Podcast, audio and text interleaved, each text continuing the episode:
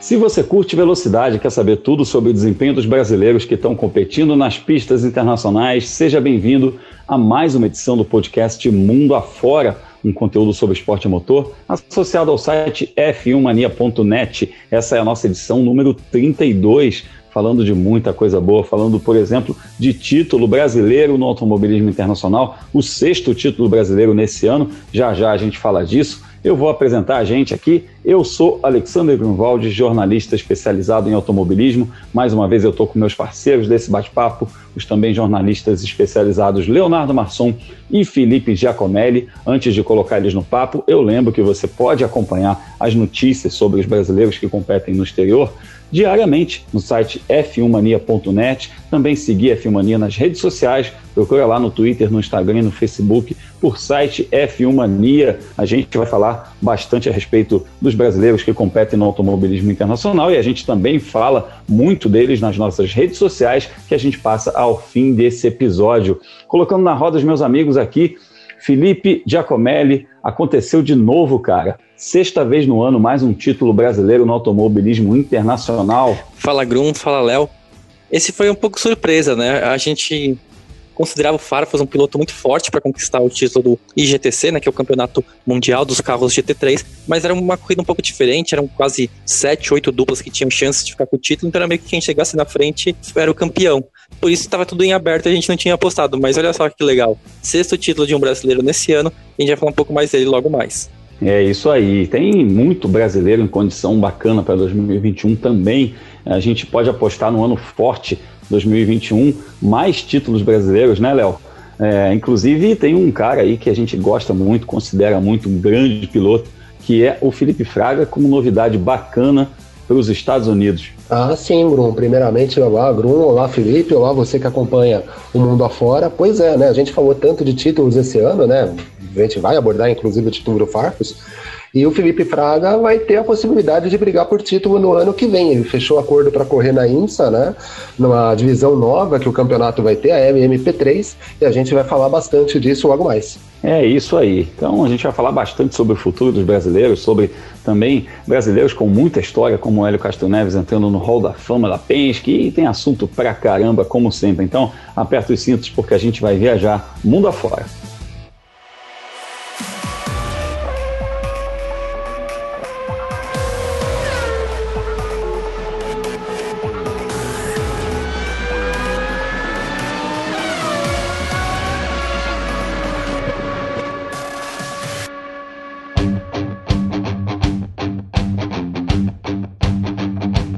E pela primeira vez em 32 episódios, a gente começa a nossa viagem pela África. Olha aí, meus amigos, que barato, né? Todos os continentes aí a gente já abordou. No começo do ano a gente falou bastante a respeito de Oceania, né? Porque teve Austrália, Bathurst, outras categorias lá, Toyota Racing Series. A gente falou muito da Europa, evidentemente, por conta da, das categorias rumo à Fórmula 1, falou da Ásia.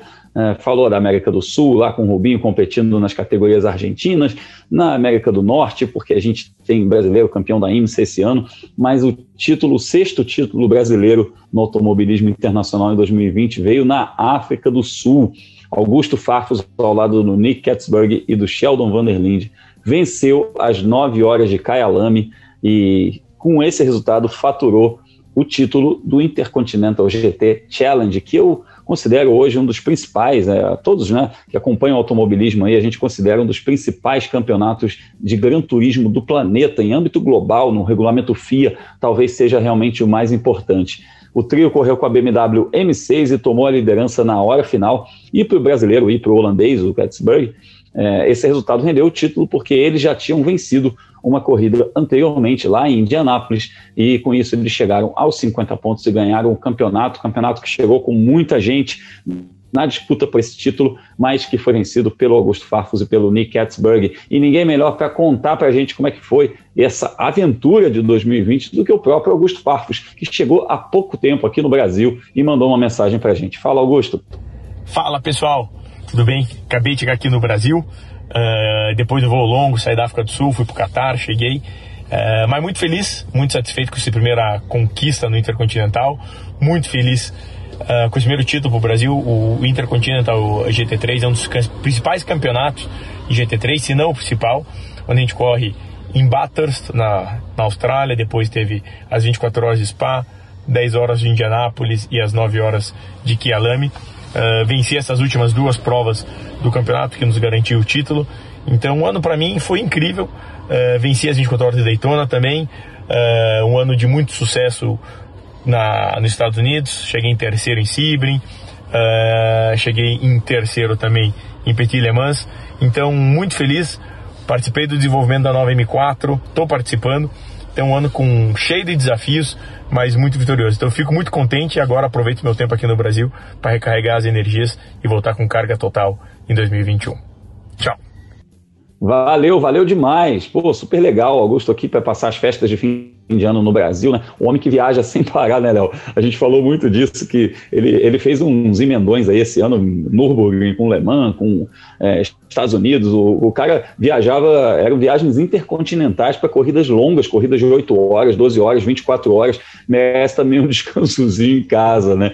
É, mas foi uma, foi uma temporada aí que como ele mesmo falou, teve Daytona também, vitória em Daytona, uma temporada muito positiva para o Augusto Farfus. E, e, essa coisa de ter sido, junto com o Catsbury, né, o único a vencer duas vezes, é, meio que garantiu esse campeonato para ele. É, primeiro sobre as viagens, né? A gente tem falado muito da sequência de corridas do Rubens Barrichello, né? Se alternando entre Brasil e Argentina. O Farfus fez mais ou menos isso em determinado momento do ano, só que viajando de continente para continente, né? E com corridas muito longas, né? Muito mais longas que as que o Barrichello tem enfrentado. Uh, mas falando sobre o Intercontinental GT Challenger, é, realmente o Farfus acabou levando uma vantagem por ter conquistado duas vitórias, né? O Farfus e o Catsburg. E num campeonato que teve poucas corridas, né? Foram só quatro provas, uh, muitas, algumas etapas acabaram canceladas por conta da pandemia, né? A gente teve apenas quatro provas e vencer duas corridas acabou facilitando as coisas pro, pro Farfus. Lá em Kyalami, ele andou sempre entre os primeiros colocados, foi uma prova com um grid reduzido, né? Em comparação ao que a gente costuma ver no IGTC, mas a equipe, né? A BMW conseguiu dar o bote a partir do momento que caiu uma chuva muito forte lá. Eles foram os primeiros a parar nos boxes e capitalizaram a liderança da corrida na hora final. Isso rendeu a vitória e o título para o Farfus, né? Uh, na temporada espetacular dele, porque além das provas do IGTC, ele conseguiu vitórias importantes, né? A segunda vitória consecutiva uh, nas 24 horas de Daytona, que é uma das corridas mais importantes de endurance do mundo. Uh, enfim, uma temporada muito positiva do Farfus, mais uma, mostrando que né, já tem um histórico de disputar corridas de longa duração. Uh, nesse ano, ele praticamente focou nesse, nesse tipo de corrida e acabou conseguindo resultados uh, muito importantes, fechando a temporada com esse título do GTC. É, ele que correu muito tempo no WTCC, o, o, Mundial de Carros de Turismo, que são corridas curtas, corridas de meia hora, e correu também no DTM, que também são corridas mais curtas, né? É, agora está focando nessas corridas de longa duração, e você comparou com o Rubinho, são, são corridas mais longas e viagens mais longas. Né? Muito mais. É tudo mais puxado, né? E só repassando aqui que o, o a gente falou que o Farfus e o Katzberg entraram na etapa final em quinto lugar no campeonato e chegaram ao título. O vice-campeonato ficou com Mathieu Jaminet, Patrick Pilet e Matt Campbell, que chegaram aos 45 pontos. É, e, e, Felipe, foi uma temporada um pouco tumultuada né, do IGTC, que teve poucas corridas. A gente teve a prova de Suzuka, as 10 horas de Suzuka, é, não foram realizadas esse ano porque a gente teve uma série de restrições de entrada e saída do Japão, então acabou ficando com poucas corridas, mas foi um grid de muita qualidade. Foi um grid com muitas montadoras e pilotos muito bons, equipes de fábrica, como por exemplo o caso do Farfus, é uma equipe com suporte né, de fábrica, ele é piloto da montadora BMW.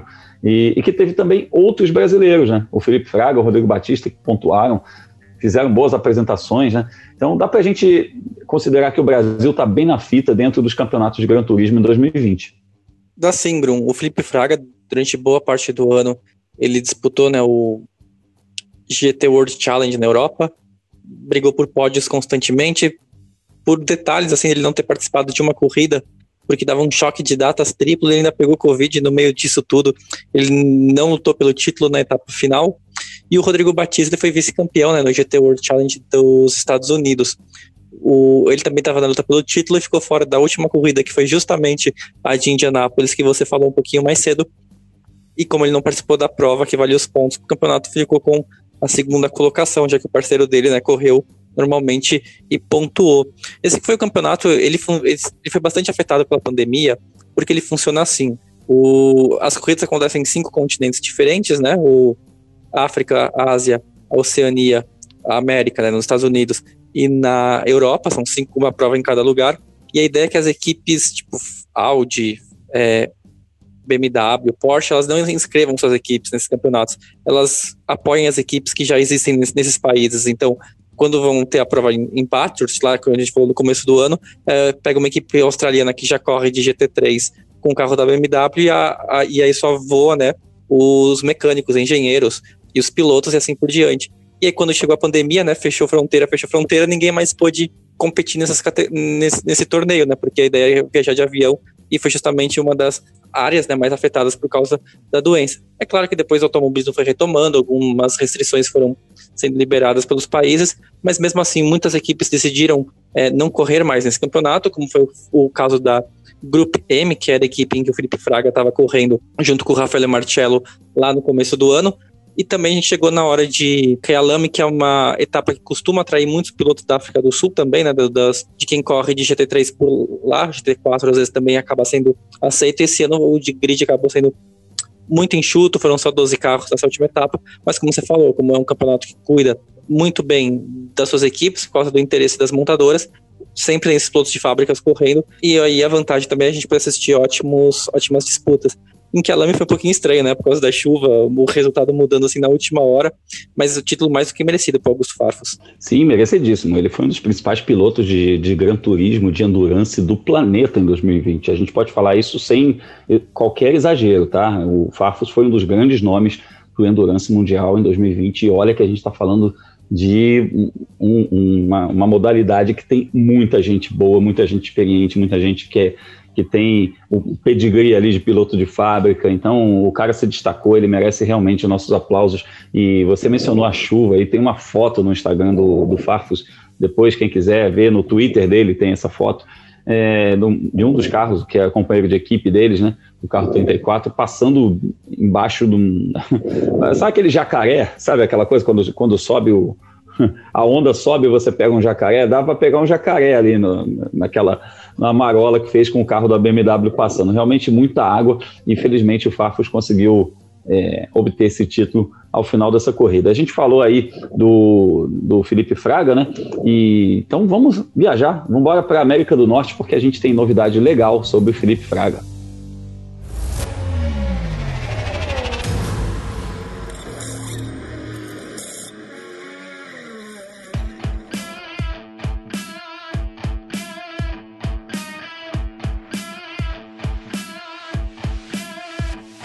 Sim, tem brasileiro novo chegando no automobilismo norte-americano. Quer dizer, não é tão novo assim, porque Felipe Fraga já disputou Daytona, já fez algumas corridas ali na América do Norte. Ele gosta muito do automobilismo norte-americano, mas agora a notícia é que o Fraga vai disputar a temporada 2021 completa no campeonato lá de endurance, principal campeonato de corridas de longa duração da América do Norte, a IMSA, e vai correr, olha só, de protótipo ele assinou com a equipe Healy Motorsport para correr na nova classe LMP3, que passa a ser disputada no ano que vem. Ou seja, a gente vai ter mais uma classe de protótipo e é bacana que o Fraga vai estar envolvido nisso. Ele que está correndo de GT, correndo de Gran Turismo no exterior, inclusive saiu da Stock Car para se dedicar a essa nova carreira né, no Endurance Mundial e andando muito forte, andando muito bem. Um piloto sensacional que ele é e agora vai estar tá na IMSA em tempo integral, fazer a temporada completa. Ele vai ter como companheiro de equipe o Gary Robinson, que vai fazer todas as corridas com ele. E nas corridas mais longas, que são aquelas 24 horas de Daytona, é, 12 horas de Sebring, aquelas corridas mais longas, ele vai ter também o Oliver Askew, que teve na Indy nesse ano, e o Scott Andrews. Né, eles vão se juntar a essa dupla aí para fazer a equipe é, no carro 74. Ô, Léo, mais uma mudança de trajetória na carreira do Fraga, mas é uma mudança meio que planejada, né? Porque ele segue no automobilismo internacional, mas agora dando um passo legal que é passar para os protótipos, que vai ser uma experiência que ele já está muito empolgado, né? A gente percebe pela maneira como ele escreveu nas redes sociais, como ele está é, é, querendo muito que chegue 2021. Ah, ele, o termo que eu pensei aqui eu não posso usar, Grum, mas vou falar que ele está com sangue nos olhos para correr. É melhor, isso é melhor. É, é, tá. digamos que ele esteja, digamos que ele esteja empolgado. É empolgado, empolgado, um bom termo, exatamente. Mas vai ser interessante ver o Fraga primeiro, né? Pelo óbvio, vai voltar a disputar um campeonato em tempo integral, né? Nesse ano ele participou de provas avulsas, né? Fazia uma prova de um campeonato aqui, outra prova de um outro campeonato ali. O campeonato que ele se dedicou, a equipe acabou uh, não fazendo todas as corridas por conta da pandemia, né? Enfim. E agora não, ele vai para um campeonato forte. A IMSA é um, talvez o principal campeonato de endurance do planeta hoje, até. E aí joga a pergunta para os colegas. Uh, talvez até mais forte do que o WEC no sentido de competitividade, uh, de protótipo numa categoria nova. Vai ser muito interessante ver como que o Fraga vai se adaptar a esses protótipos, né? E as corridas nos Estados Unidos, como você disse, Bruno, ele já participou de algumas provas, já fez Daytona, me parece que já fez Sebring, mas agora ele vai correr o campeonato inteiro, né? Não são, uh, não vai fazer apenas as provas longas ou as provas principais da IMSA. Então, exige uma adaptação ao equipamento, exige uma adaptação à pista, uh, a própria equipe, né? Uh, que da qual ele vai participar nesse, qual ele vai defender nesse ano. Então, vai ser um ano de adaptação, mas, enfim, a gente torce para que ele consiga bons resultados e ele tem capacidade para isso. É um piloto versátil. Né? Vamos aguardar para ver como vai ser a temporada dele.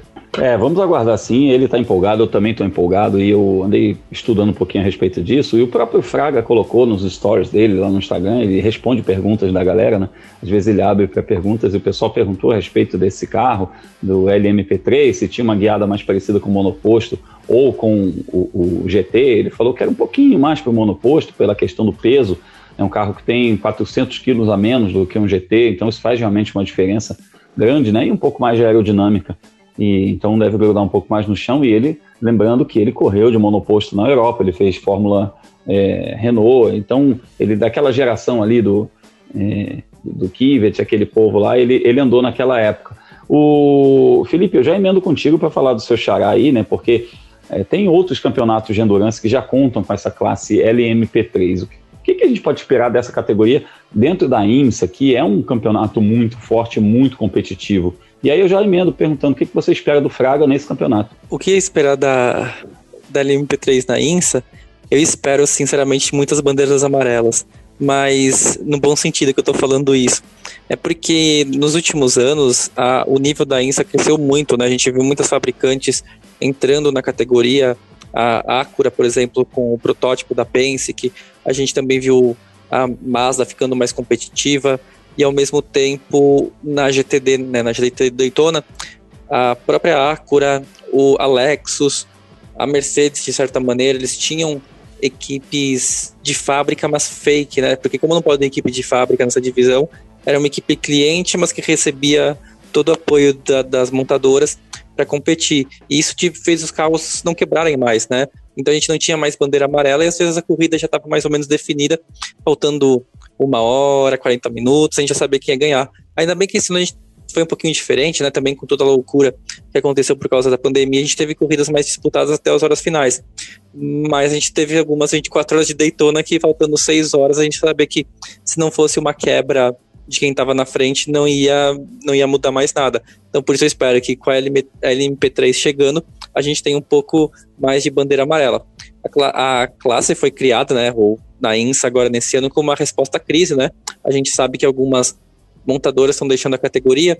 Foi o caso do, da Penske, que, enfim, ela não tá. A Penske saiu, a Acura continuou, mas os carros da Acura foram absorvidos por outras equipes, que aí essas equipes contam como carros a menos, né? Porque o Annie Taylor só trocou de montadora, mas não substituiu um carro da Penske, o mesmo acontecendo com a equipe do Michael Shank. E aí, pra, como ficou o medo do grid ano que vem ficar muito pequenininho, colocaram os ali MP3. A gente espera que também a disputa seja bem, bem forte né, nessa divisão, com muitos pilotos daquela situação pro-an, né? Que é o caso do próprio Felipe Fraga. Ele é o piloto principal, né, o pro do, do time, e o Gar Robinson é o amador.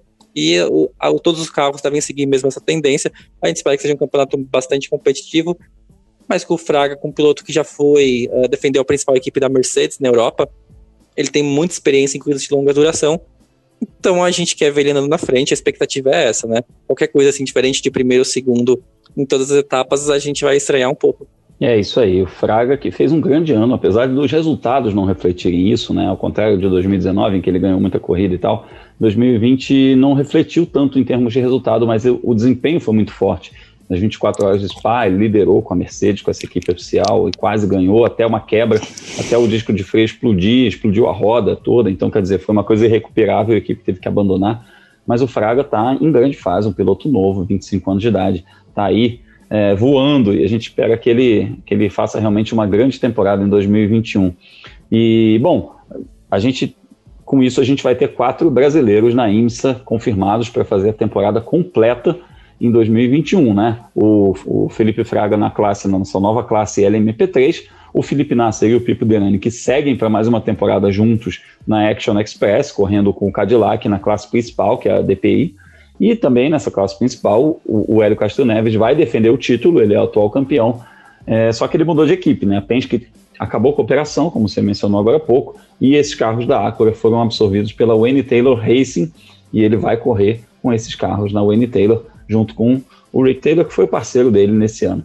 Bom, a gente é, vai seguir nos Estados Unidos, porque tem, falando de Hélio Castro Neves, a gente tem mais uma notícia aqui que o Hélio Castro Neves ele foi indicado para o Hall da Fama da Penske, que é a equipe, principal equipe do automobilismo norte-americano, né, indiscutivelmente a mais profissional, a mais forte equipe do automobilismo norte-americano em toda a história. E o Hélio passou 21 temporadas na Penske, entre Indy e IMSA. Ele ganhou 30 corridas na Fórmula Indy, fez 60 poles. É, entre essas 30 corridas que ele ganhou, então três vezes as 500 milhas de Indianápolis, foi o campeão da IMSA em 2020. Então, quer dizer, são números é, impressionantes, apesar de ser um título só, né? São números impressionantes, nada menos que 344 largadas é, para defendendo a Penske. Então, quer dizer, é, 36 vitórias, é, são números realmente muito bons. E, e 107 pódios, eu estou dando uma olhada aqui né, no, na lista, né? 107 pódios, cara, em 344 largadas, dá quase um pódio a cada três corridas. É, o que coloca ele, inclusive, como recordista nesses quesitos aí na Penske, né? De 60 poles e de 107 pódios, ele é o piloto da Penske que mais é, que fez números mais altos nesses quesitos. E, então, o Elinho, Felipe, é, se despede da Penske em grande estilo, se despede da Penske com um título e andando forte, andando competitivo aos 45 anos de idade. Merecida essa indicação para o Hall da Fama, né? Sem dúvida nenhuma. A gente, conforme foi contando sobre o Hélio Castro Neves esse ano, né, a gente foi vendo a saída dele da Penske, a ida para a equipe da, do Meyer Shank na Indy. A, a gente comentou que a carreira dele apesar de não ter conquistado um título, né, até ter vindo agora na última etapa da INSA, foi bastante vitoriosa e foi ele foi talvez um dos responsáveis por fazer a Penske se manter no auge na Indy em anos bastante difíceis para a equipe. Às vezes a gente esquece, mas a Penske, antes do Hélio Castro Neves e do Gil de Ferran terem chegado lá em 1999, né, no finalzinho do ano, a equipe estava na maior crise, estava mudando tudo, é, demitindo engenheiro, avaliando é, carros de montadoras concorrentes, porque a Penske fabricava o próprio equipamento para a Indy, daí depois decidiu do nada parar de construir por causa dos fracos resultados que estava tendo. E aí foi o Hélio e foi o Gil de Ferran, o Gil de Ferran conquistando dois títulos, o Hélio ganhando duas vezes as 500 milhas, depois, né, mais tarde ganhando a terceira, que ajudou a Penske a, de uma hora para outra, voltar para o topo. E aí depois a equipe foi se reforçando, né, junto com o Castro Neves. Veio o Sam Hornish, depois veio o Will Power, e assim a história da Penske a gente segue até o título do Joseph Newgarden no ano passado. E o Hélio foi fundamental para essa mudança de não patamar, mas talvez para manter a Penske o tempo inteiro sendo a primeira colocada ou a segunda colocada entre as principais equipes dos Estados Unidos, falando de todas as competições. O único lado negativo é que a gente sabe que ele e a Penske estavam batendo um pouquinho de frente né, nesses últimos anos. O Castro Neves não queria ter ido para a INSA, ele queria ter continuado na Indy. E em algum momento a Penske fechou né, o terceiro, o quarto carro que ele corria na Indy falou que não ia continuar com o equipamento e era para o Hélio se dedicar mesmo à INSA. Ainda bem que deu certo, veio o título, mas aí na hora que a Penske abriu um, quatro, um quarto carro né, para o Scott McLaughlin, que está chegando agora nos Estados Unidos, o Hélio Castro Neves não foi o piloto escolhido para competir nessa, nessa nova equipe, digamos assim. E aí chegou uma hora que, para as vontades dos dois serem feitas, eles tiveram que separar, mas né, 20 anos foi um casamento excelente, acho que três 500 milhas, um título da INSA falam por si só, né? E Felipe, uma outra coisa, né? Quando a gente fala de Penske, a gente associa imediatamente a Fórmula, a Fórmula Indy, né? A IndyCar, mas a gente tem que lembrar que a Penske é uma operação gigantesca, né? Uh, até o ano passado, até esse ano, tinha operação na IMSA, na V8 Supercars australiana, tem uma operação fortíssima na NASCAR. Então, eles atuam em muitas categorias. E o fato do Hélio ter tantas vitórias, ser recordista de pole position, ser recordista de pódios, uh, mostra muito a capacidade e o bom trabalho que ele desenvolveu nesses 21 anos de, de Penske. Sem dúvida nenhuma. Foram quatro vice-campeonatos na Indy, 30 vitórias, aí um título também na IMSA. O Elinho é um cara que merece todo o nosso respeito. Bom, e com isso a gente viaja mais uma vez. Vamos cruzar o Oceano Atlântico para Europa.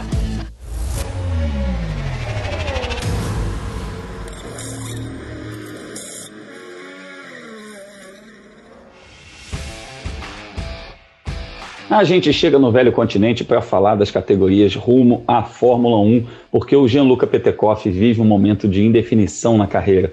Apesar do título da Fórmula Regional Europeia, conquistado na semana passada, o brasileiro não vai seguir com a Prema na próxima temporada. A equipe optou por subir o Arthur Leclerc, que foi derrotado pelo brasileiro esse ano, para a Fórmula 3, aquela Fórmula 3 que faz as preliminares da Fórmula 1 junto com a Fórmula 2. Vale lembrar que o Gianluca perdeu um patrocínio importante durante o ano, quase não conseguiu terminar a temporada na Fórmula Regional e agora busca um novo patrocínio, inclusive, para poder continuar a carreira dele rumo à Fórmula 1. E, coincidentemente, a gente está falando de um piloto que tem já os pontos necessários para a superlicença. Um piloto de 18 anos que sequer chegou na Fórmula 3 internacional e já tem os 40 pontos necessários para a superlicença. Felipe, infelizmente essa questão que a gente abordou muito na semana passada, com a coisa da, do, do desabafo do Pedro Piquet sobre o dinheiro tá falando mais alto, etc., está é, tá se refletindo aí, né? Infelizmente a falta de patrocínio é, é, um, é um mal que assola esse esporte, né? Então, entre escolher, escolher entre dois pilotos talentosos, uma equipe vai escolher entre o piloto que traz mais dinheiro, sem dúvida. Então, o Gianluca está aí numa encruzilhada, tomara que ele consiga é, resolver essa situação para disputar a temporada 2021 num esquema competitivo. E um assunto complicado esse, né, que a gente vai se meter agora. Mas o, falando em fatos, né, em, coisas que foram publicadas pela imprensa, a Juliane Serassoli, que é a repórter do UOL que vai para as corridas da Fórmula 1 no mundo afora, fazendo já um merchan também do nosso podcast, o, ela publicou hoje que a Prema está cobrando 900 mil dólares por uma vaga na Fórmula 3. E o Gianluca, ele tinha 250 mil dólares do prêmio da Fórmula Regional, mais os patrocinadores que ele arrumou nesse ano para completar o campeonato. Que lembrando, eles foram chamados de última hora, né? Então não são, não são esforços, né? Não são, digamos, somas muito grandes de dinheiro para que conseguisse viabilizar talvez quase os dois terços de que precisaria para formar o orçamento para correr na Prema. Tirando isso, o ano do Petekoff foi um ano pouco conturbado, né? Não só na questão do patrocínio. Pró o próprio desabafo dele de foi campeão contra tudo e contra todos, a pergunta é quem, quem entra nesse todos, né? Será que todos é só o Leclerc, é o Rasmussen, os pilotos das outras equipes, ou tem mais coisa envolvida? Nisso, a gente não sabe exatamente, né, todos os desenrolados dessa história, mas essa separação entre ele e a Prema já estava mais do que esperada, né? É claro que a gente sempre tinha a, a, expectativa de ver ele correndo na Fórmula 3 pela equipe italiana, né? A equipe ganhou os últimos dois títulos, então pelo nosso sonho, essa vontade de ver um brasileiro andando por uma equipe das principais era muito boa. Mas o, o Petekoff esse ano mostrou ótimas qualidades. A primeira delas foi, foi conseguir manter a concentração durante o ano inteiro e mei, em meio a todos os problemas que ele enfrentou, ele conseguiu somar pontos de forma consistente, tanto que terminou com o título.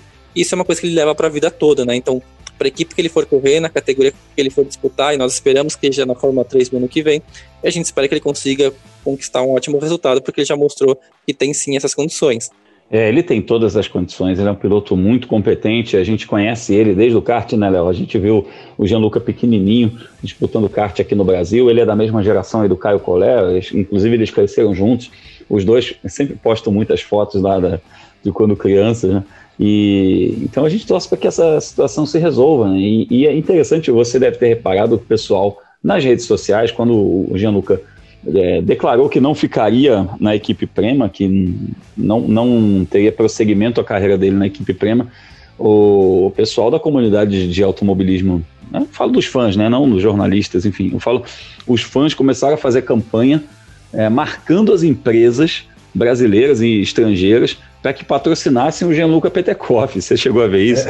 É, é, não, eu cheguei até uma marca de eletrônicos bastante conhecida de todo mundo, né? Foi marcada por muitos fãs. Então mostra que além da habilidade dele na pista, o Petekoff tem fã, mesmo sendo um piloto que ainda está nos primeiros passos das categorias de base, Sim, né? Não chegou nem à Fórmula 3, né? Exato, para você, né, só para ter uma ideia, ele não corre dentro do circuito da Fórmula 1. A categoria dele não está na programação da, dos GPs da Fórmula 1. Uh, ah, e ainda assim ele já tem esse reconhecimento do público. Enfim, a campanha que ele fez esse ano ajuda muito. E o patrocinador que ele tinha até a metade da temporada uh, ajudaram muito a torná-lo conhecido aqui. Agora, infelizmente, tem a questão de dinheiro. A gente falou semana passada do Pedro Piquet, né? Uh, às vezes, infelizmente, esse esporte é assim desde sempre, né, Grum? Uh, infelizmente, só o talento e só os resultados no automobilismo, em muitos momentos, não bastam. Você precisa ter dinheiro para dar sequência à carreira e conseguir alcançar aí as principais categorias do automobilismo mundial. Uh, tomara que esse movimento dos fãs, né, seja com essa empresa de eletrônicos, seja com outra empresa, consiga ser revertido em ajuda mesmo, em patrocínio para o Gianluca, para que ele possa continuar correndo, enfim, possa evoluir na carreira dele.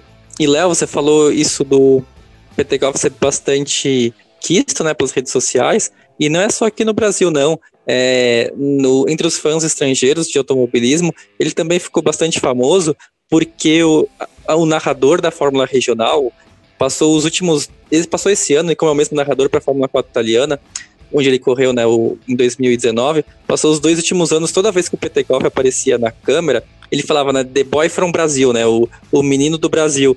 E aí ele criou esse apelido, então praticamente todos os estrangeiros que acompanham as categorias conhecem né, o PT Golf como The Boy from, from Brasil. E aí a, a, fama dele cresceu muito grande. Aí, aí quando veio justamente hoje, né, esse anúncio de ele não vai ficar na Prema, não foi só os brasileiros que ficaram chateados, né? Os estrangeiros também falam, poxa, Prema, a gente tá torcendo pra esse menino faz dois anos. Ele, ele tá super famoso e agora vocês não querem continuar com ele? Que negócio é esse? É verdade, é uma das máximas do automobilismo, né? No money, no race.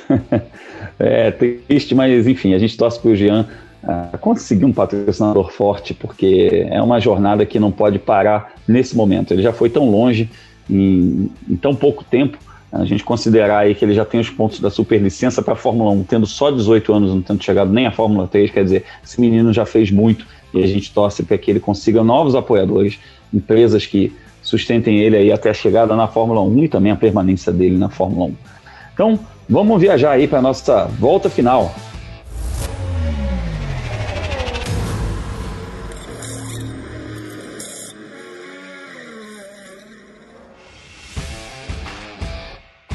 A gente começa a acelerar para o finalzinho do nosso podcast Mundo Afora, episódio 32, falando de novo de Rubens Barrichello. Meus amigos, a gente está falando de Rubinho, fim de semana sim, outro também há 15 semanas. Pois é, o Rubinho está indo para o 15 final de semana seguido de corrida, dessa vez pela Top Race, lá no circuito de Concepción del Uruguai, que apesar do nome, fica na Argentina. E o brasileiro é o quinto colocado com 39 pontos, ele que já venceu duas corridas na Top Race esse ano. É, também ganhou a corrida na Super TC 2000, ganhou corrida na Stock Car, terminou em sexto na temporada aqui da Stock Car e está disputando aí a Top Race é... Léo, para a gente encerrar esse podcast, uh, o que você espera do Rubinho e onde que a gente te encontra nas redes sociais?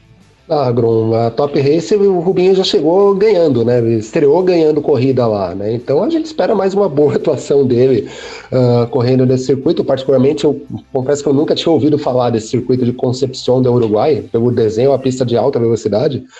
Mas a gente espera mais uma boa atuação do, do Barrichello por lá. Vale lembrar, quem acompanha os resultados, né, nem sempre a gente tem aqui no Brasil como acompanhar as corridas do automobilismo argentino, né? Mas quando a gente passa a acompanhar os resultados, a gente nota uma evolução clara é, do Rubens, tanto na Top Race, na Top Race ele já chegou ganhando corrida, mas também na Super TC 2000. Ele vem naquele processo de adaptação que tem sido muito rápido, né? E prova disso é o desempenho dele, vem entre os 10 melhores na Super TC 2000 e é o quinto colocado na Top Race. Então a expectativa é que ele consiga mais uma boa prova. Uh, 15 final de semana dele seguido, e ainda um desses finais de semana aí, no intervalo, ele correu o da, o Rally dos Sertões, né? Fez algumas especiais, né? Uh, então a gente espera aí por uma boa atuação do Rubens. Uh, você perguntou onde me achar nas redes sociais? Só procurar por Leonardo Marçon tanto no Twitter, quanto no Facebook, quanto no Instagram. Lá a gente fala bastante das corridas, fala bastante do nosso trabalho também, tanto no F1 Mania quanto nas, na revista Racing, né, nas mídias digitais da revista Racing. Enfim, a gente conversa bastante por esses meios, pelas redes sociais também. Boa. Ô, Felipe, você também, vários finais de semana consecutivos, fazendo a agenda da velocidade, né? Você é praticamente o Rubens Barrichello do jornalismo. o Grum, é assim, né? Se o Barrichello estiver correndo, tem a agenda da velocidade, né? A regra é essa. É meio Não, isso. Brincadeira. é, se você somar o Barrichello e o Farfus esse ano, é, quando não teve um, teve outro no fim de semana. Vai, vai faltar fim de semana no ano se botar os dois juntos. É só eles, né? Se a gente somar os dois juntos, já deu 13 meses de corrida, é impossível. e ainda teve a pandemia, né? Parece tão distante, né? Hora que parou todas as corridas, a gente não tinha assunto pro podcast, mas brincadeira. É, como você falou da agenda da velocidade, quem quiser acessar é só entrar no meu site, né, o felipejacomelli.com, ou pesquisar por World of Motorsport.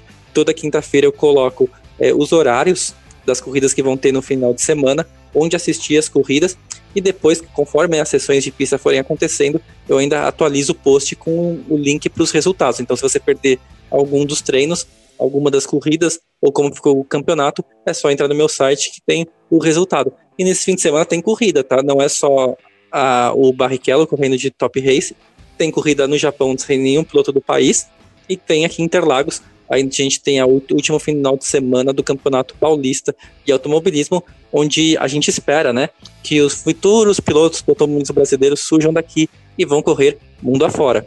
E quem quiser me achar nas redes sociais, só procurar o Felipe Giacomelli, tanto no Instagram quanto no Twitter. Isso aí, pois é. E a gente, é, aproveitando aí para falar, né, a gente também, eu aqui, Alexandre Grunwald, eu estou no YouTube, no canal Fórmula Grum.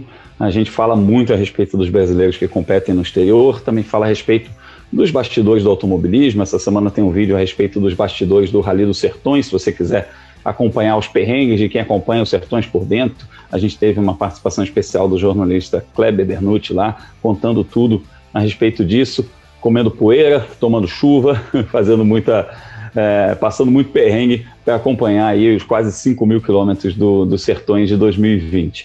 E se você curte podcasts também, fica ligado aqui no feed do F1 Mania, porque de segunda a sexta o Carlos Garcia e o Gabriel Gavinelli trazem o F1 Mania em ponto com notícias do mundo da velocidade, notícias fresquinhas do mundo da velocidade, e semanalmente a gente tem o Full Gas sobre MotoGP com o Gabo Carvalho e o Gabriel Lima. É isso, meus amigos. Muito obrigado a vocês por esse bate-papo aí mais uma semana e muito obrigado a você que nos acompanhou nessa nossa 32ª edição. Fica ligado aí, procura a gente nas redes sociais para a gente trocar ideia a respeito dos brasileiros que estão competindo mundo afora. Então, até a próxima semana. Forte abraço.